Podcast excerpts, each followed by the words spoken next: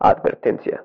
Lo que está a punto de escuchar es una mera subjetivación, la opinión personal del titular de este podcast. No busca tener la verdad última de nada. El locutor titular de este podcast no es experto en los temas tratados. Si usted busca más profundidad y veracidad, investigue por su cuenta, no sea huevón. Bienvenidos a ¿Qué pedo con delectofilia? Gracias. Este podcast contiene spoilers. Agradezco mucho la participación de Tania, quien muy amablemente hizo su comentario para este podcast. Seguramente ya ha visto usted en internet fotos del planeta rojo, Marte. Obviamente, usted es un internauta informado. Su uso de esta vasta red no solamente es para entretenimiento, sino también para informarse por lo que también sigue fuentes fidedignas de información y evita alargar el envío de información falsa que cualquier mentecato publica en redes. Bueno, pues, como usted es un chingón, sabe muy bien que el Perseverance, Percy, mandó no hace mucho fotos del planeta rojo.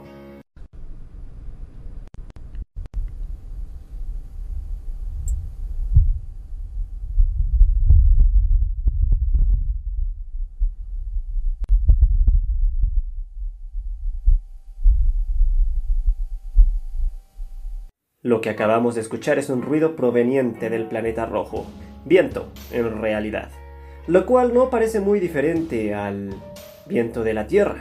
Pero bueno, aquí lo que de verdad importa es que en Marte el suelo está más parejo que el de Querétaro en tiempo de lluvias, aunque usted no lo crea. Deberían traerse un par de marcianos de allá para que hagan el asfaltado aquí, porque no importa si llueve mucho o poco. Los cráteres en las calles de este estado mexicano son más grandes que el cráter que tiene en la cabeza nuestro presidente. Un cráter, como todos los demás, vacío.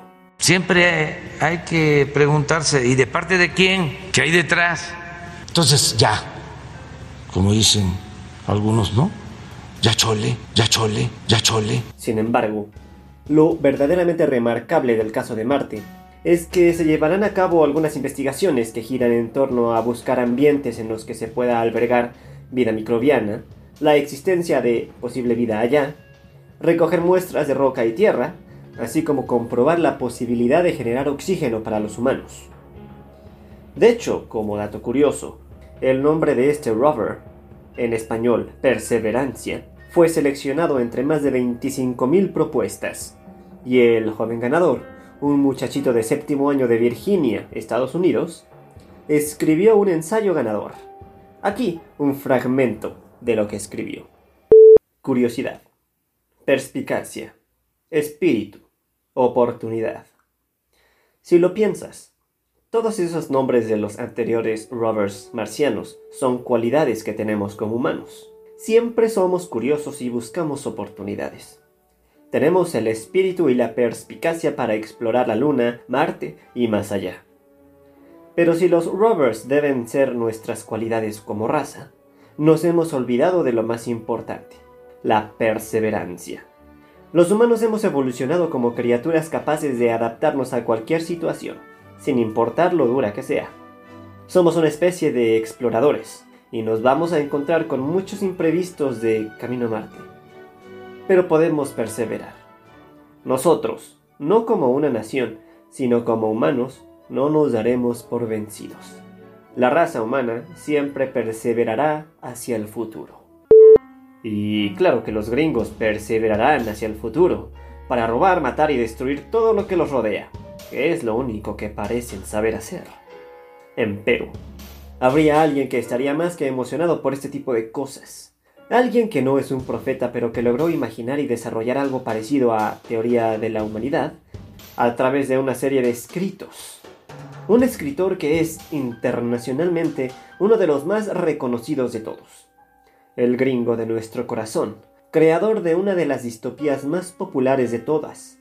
Y muchos cuentos, unos que se desarrollan justamente en el planeta rojo. ¿Qué pedo con Ray Bradbury?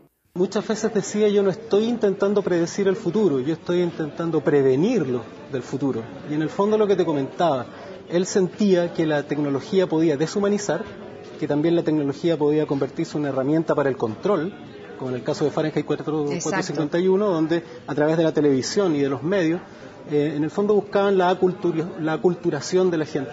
Em, el mensaje de él es tengan cuidado, no pierdan el foco. El foco es la persona, el foco es la calidez humana, el fondo son las relaciones. Dentro de este mundo maravilloso de los viajes estelares y de la tecnología en la punta de los dedos, siempre es el ser humano.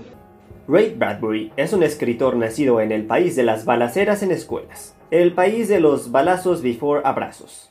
Él escribió todo tipo de textos, desde novelas, teatro, compilaciones de cuentos, etc. Y a pesar de que es más reconocido por su ciencia ficción, no es lo único.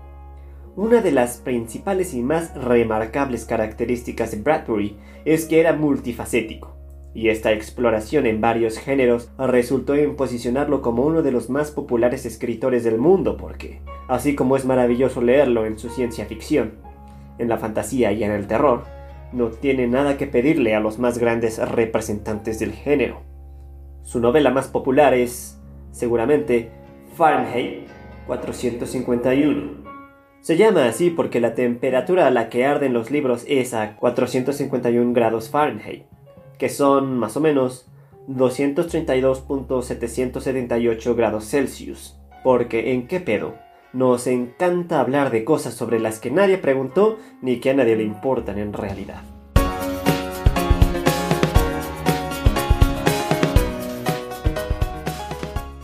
Para más información puede escuchar qué pedo con las distopías. En esta distopía se maneja una de las ironías más chidas jamás escritas. Los bomberos queman libros. Siglo 24.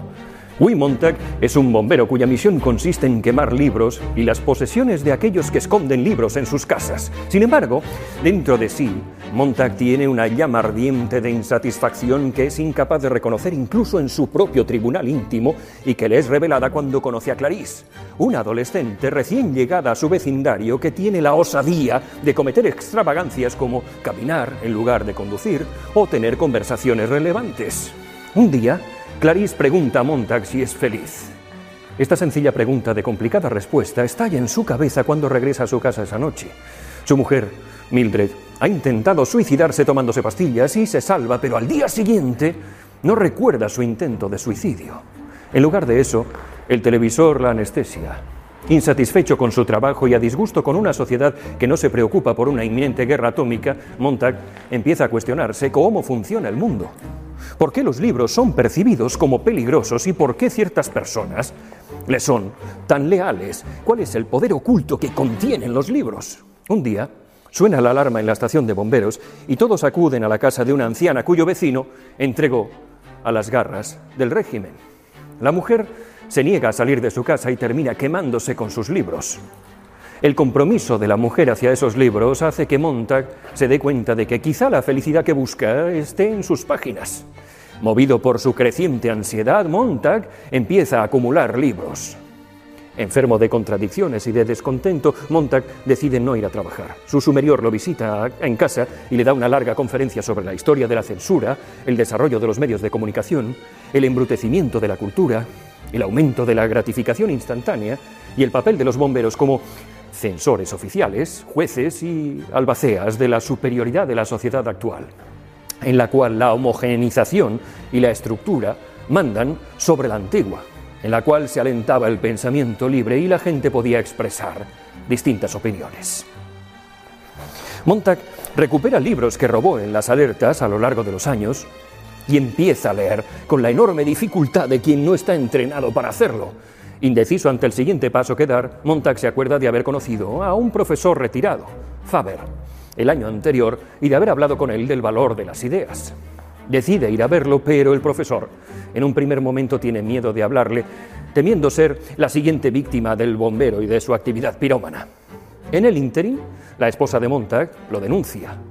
Los bomberos intervienen en su casa y Montag y el capitán Beatty se enzarzan en una pelea. Montag abre el seguro de su lanzallamas y mata a su jefe. Enseguida, el sabueso mecánico, un perro de ataque computerizado que puede rastrear a cualquier ser humano por su olor, lo persigue. Montag huye y echa a correr a casa de Faber. Faber le da viejas prendas de vestir impregnadas de un olor que despistará al sabueso mecánico. Le dice que vaya al río y flote aguas abajo hacia las vías del tren, donde con suerte encontrará un campamento de intelectuales vagabundos que viven fuera de las leyes y que podrán ayudarle. Montag flota aguas abajo por el río huyendo con éxito del sabueso y da con un grupo de antiguos escritores, clérigos y académicos en la orilla del río. Cada hombre en este grupo ha memorizado obras literarias que algún día, cuando no corran peligro, podrán imprimir de nuevo, recreándolas desde su memoria. Montag es capaz de recordar partes de la Biblia, por lo que tiene algo que aportar. Se desata por fin la guerra, la bomba atómica destruye la ciudad, los hombres del campamento salen de su escondite para escudriñar entre los escombros, listos para empezar de nuevo y para fomentar una sociedad donde los libros y el libre pensamiento puedan florecer. Esta figura salvadora que nosotros tenemos en nuestra vida, porque los bomberos, aparte de bajar gatitos de árboles en películas gringas, apagan incendios para ayudar, para salvar vidas, y en esta distopía también salvan vidas. Porque como sabemos, en la distopía lo que creen que es correcto, nosotros lo consideraríamos incorrecto. Entonces los bomberos también salvan vidas en Fahrenheit 451. Salvan del fuego de los libros. Podemos tener referencias históricas sobre la quema de libros. Usted piense en su propia situación. ¿Por qué quemaría usted algo? A menos que hablemos para una carnita asada con los amigos y la familia, o de cocinar o cuestiones científicas, no podrían ser muy buenas sus razones para quemar algo. Quemar solo puede significar erradicar por completo. ¿Y por qué querríamos quemar libros? Porque son uno de los medios más eficientes, no solamente para transportar y difundir ideas, sino para enraizarlas en la mente de la gente. Obvio que hoy en día no quemaríamos libros como tal. Hay otras formas de incendiar. Podemos promoverlos como algo aburrido y volver a la lectura una actividad elitista porque, aparte de que no nos orientan correctamente sobre a qué texto acercarnos o no, es excesivamente caro. Algunas editoriales no cuidan el trabajo de sus libros. Y pues qué hueva leer, la neta. Yo siempre me quedo dormido cuando leo. De hecho solo leo cuando me quiero ir a dormir porque para eso sí sirve y muy bien. Sin embargo, regresando al tema, Quemar es la perfecta metáfora de la erradicación. Eso que llevamos a cabo todos los días contra lo que no nos gusta, que no tiene por qué ser negativo o destructivo en sí para la sociedad. Solamente porque no nos gusta, lo quemamos. Los bomberos en Fahrenheit queman porque no les gusta el libro, porque genera ideas incómodas y peligrosas para ellos y para quienes los mandan. Nosotros, en cambio, Cancelamos, bloqueamos, atacamos injustificadamente. Claro que, tanto como el bombero es salvador, nosotros nos creemos salvadores, libertarios, chidos, buen pedo, abiertos a las nuevas ideas. Eso, claro, hasta que vemos algo que no nos gusta. Esta es parte de una trilogía de distopías consideradas una serie de la fundación del género distópico. Fahrenheit de Bradbury, que es de las tres el más optimista, 1984 de George Orwell, que es el pesimista, y Un Mundo Feliz de Aldous Huxley, que es neutro. Pero tengamos cuidado, eso no quiere decir que antes no haya habido textos del tipo. Por ejemplo, Nosotros, del ruso Yevgeny Samyatin, es básicamente de donde Orwell se basó para su maravillosa novela del Gran Hermano, que todo lo ve. Y hablando de perseverar y de Marte, también están las crónicas marcianas, una compilación de cuentos y relatos de lo que va pasando en la colonización de Marte, desde el primer aterrizaje, un muy interesante encuentro con los marcianos que tienen poderes telepáticos, hasta su erradicación y la toma del poder del hombre de este planeta. Ante el éxito obtenido del artefacto Perseverance en el planeta rojo, es inevitable volver a la lectura de esas crónicas que Ray Bradbury imaginó con escenario en Marte. Como lectora multiplataforma del siglo XXI, volví a mi PDF y di un vistazo rápido a los comentarios que inserté en el índice hace más de cinco años sobre cada episodio a manera de sinopsis.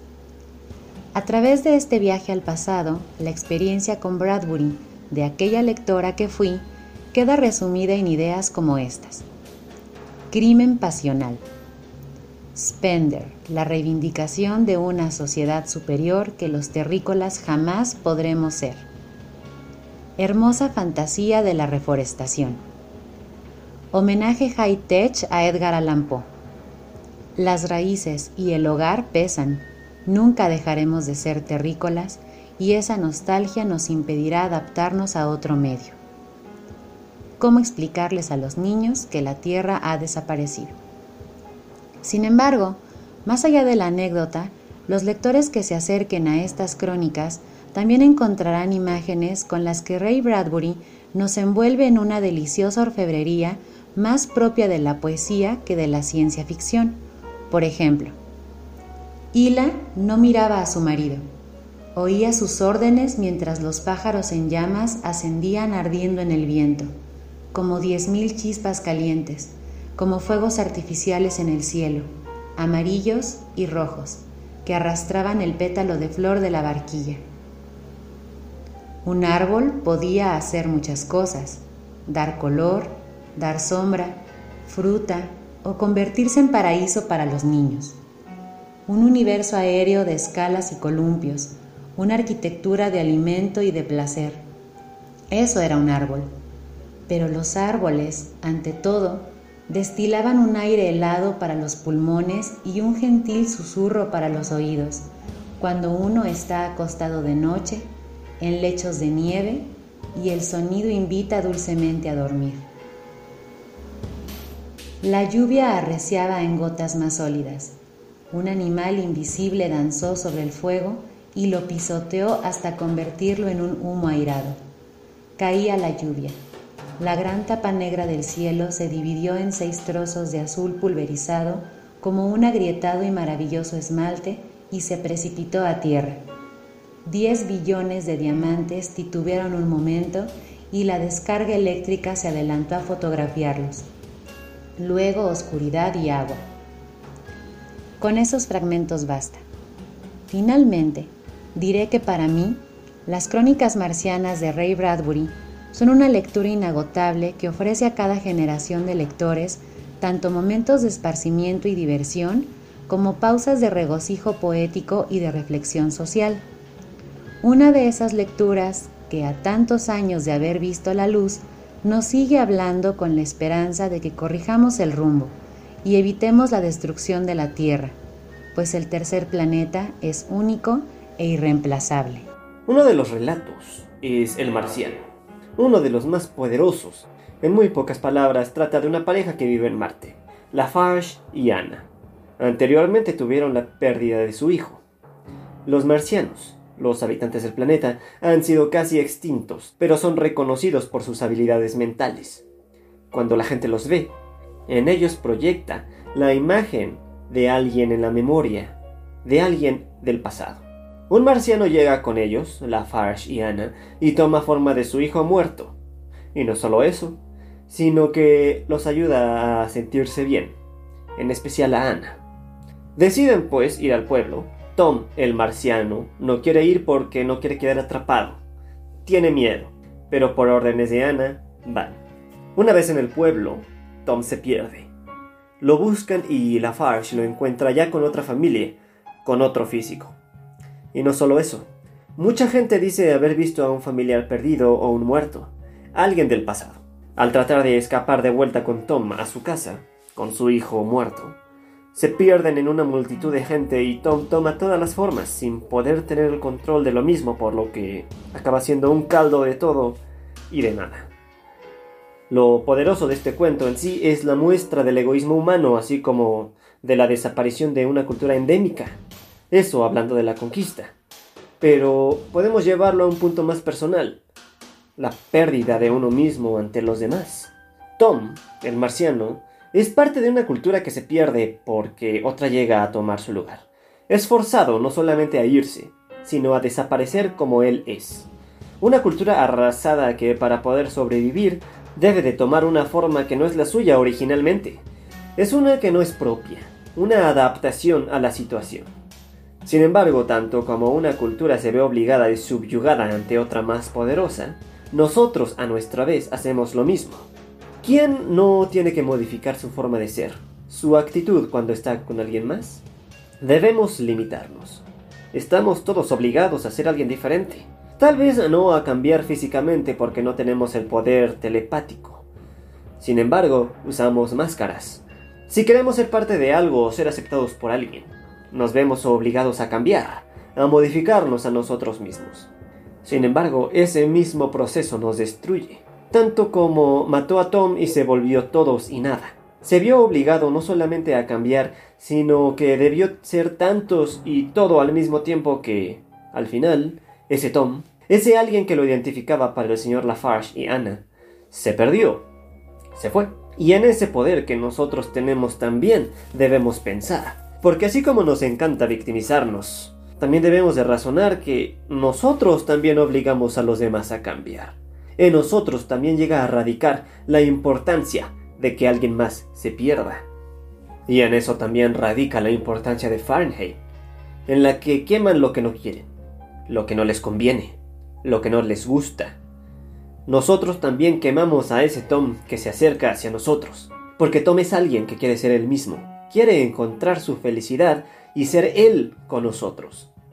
Sin embargo, nosotros lo quemamos. Muchos autores han creado estados y sociedades en sus obras de ficción y filosofía. En anteriores ediciones del Club de los Lectores Muermos, hemos hablado de estos creadores de utopías o estados ideales que emplean la ficción con la intención de mostrar cómo la civilización podría mejorarse. La República de Platón es una de las más antiguas utopías conocidas. La obra del siglo XVI, Utopía, da precisamente nombre al género.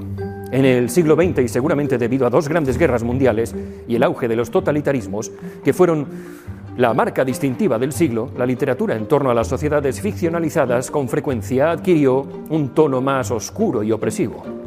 En lugar de crear sociedades ideales destinadas a servir como modelos de mejora, los autores, en cambio, crearon distopías o sociedades de pesadilla, diseñadas para advertir sobre los problemas de la sociedad moderna.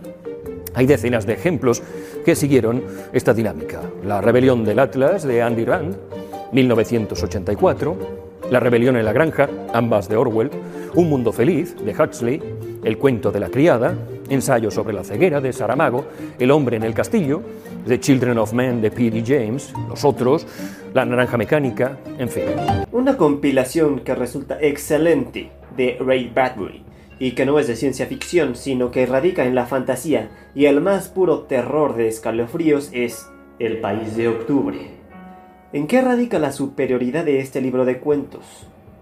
El país de octubre radica en todos lados y en ninguno, pero en especial es otoño.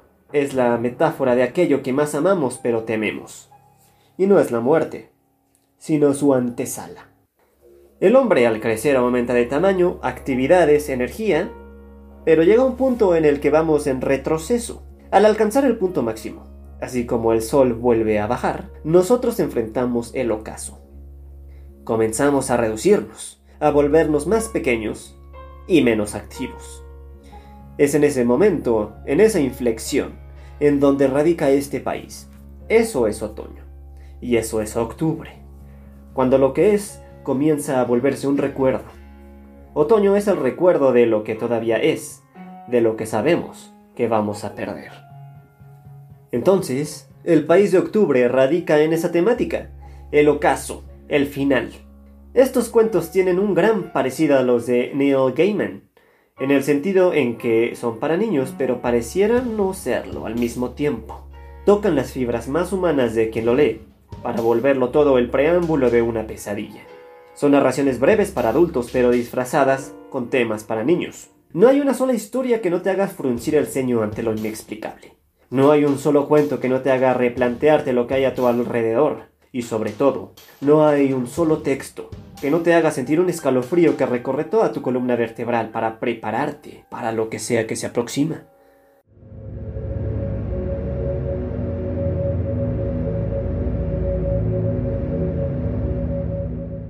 Ahora, no nos dejemos engañar. No es horror. No vas a ver al muerto como tal, ni te lo va a mostrar evidentemente. No es un libro que describa minuciosamente cada uno de los tentáculos de un dios primigenio cuyo nombre es imposible de decir. Tampoco te va a mostrar el terror de luchar por tu vida, o contigo mismo con el delatar de un corazón. Bradbury, y es justamente lo que este libro maneja de maravilla, va a construir todo el contexto en donde se desarrolla el otoño y la antesala de la muerte, pero sin mostrártelo. Te deja en la respiración previa al grito, en la mueca a medio de formarse por la conmoción, en los ojos llorosos pero sin lágrimas que recorran la mejilla todavía. Por eso es otoño, por eso es octubre, porque no es el fin, no es el invierno, es el paso previo que todos debemos dar para llegar ahí, porque al final siempre estará ahí, queramos o no. No obstante, pensar que la forma de narrar del miedo latente sin mostrarlo como tal podría llevar a encontrarse uno con historias truncas es un pésimo error que debemos evitar, que también ofendería bastante a Amparo Dávila, por ejemplo. Es el camino, es la forma de desarrollarlo lo que es maravilloso en este libro. No olvidemos que al leer activamos reflejos imaginativos, entonces cuando leemos vivimos, y cuando vivimos no hace falta ver el desenlace, porque nosotros mismos lo hacemos. Es justamente esta característica lo que causa escalofrío en el lector, en el personaje que lee, porque nos da la libertad de poner ese último bloque, de acabar la construcción de la forma que más nos aterre, no de la forma que más oportuna nos parezca. No, eso también sería un error. Estamos ya predispuestos a gritar, pero a fin de cuentas, el grito no lo pone Bradbury, lo ponemos nosotros.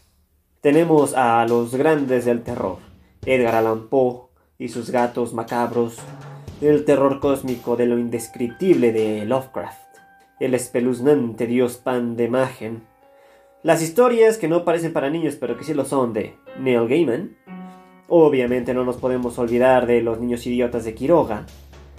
Sin embargo, es de suma importancia darle su lugar entre los grandes de los escalofríos a Ray Bradbury por el país de octubre, ya que demuestra que su imaginación literaria tenía todas las ramificaciones que él quiso.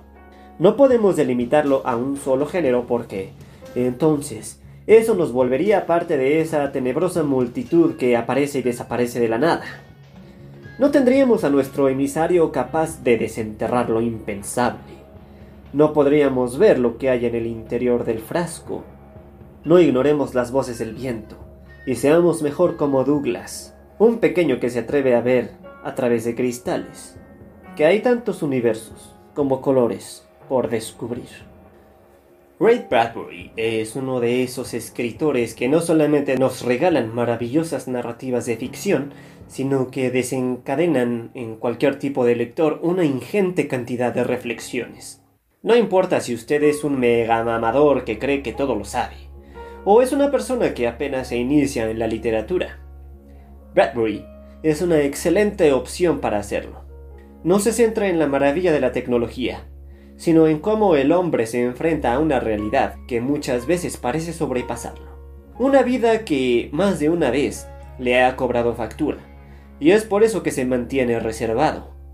Esto no significa que Ray sea un escritor nihilista o pesimista, porque muy al contrario, sus textos en sí llegan a tener tintes optimistas. Sin embargo, no es de aquellos que se la pasan gritando, insistiendo e imponiendo a los demás que su visión bonita de la vida es la mejor.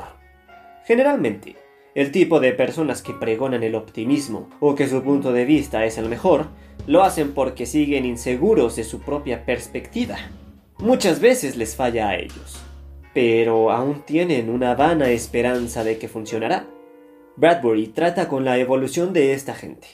Una vez que uno se da cuenta que lo externo es influyente, mas no enteramente decisivo en uno mismo, así como uno mismo no es más que un filamento en el universo, entonces descansa.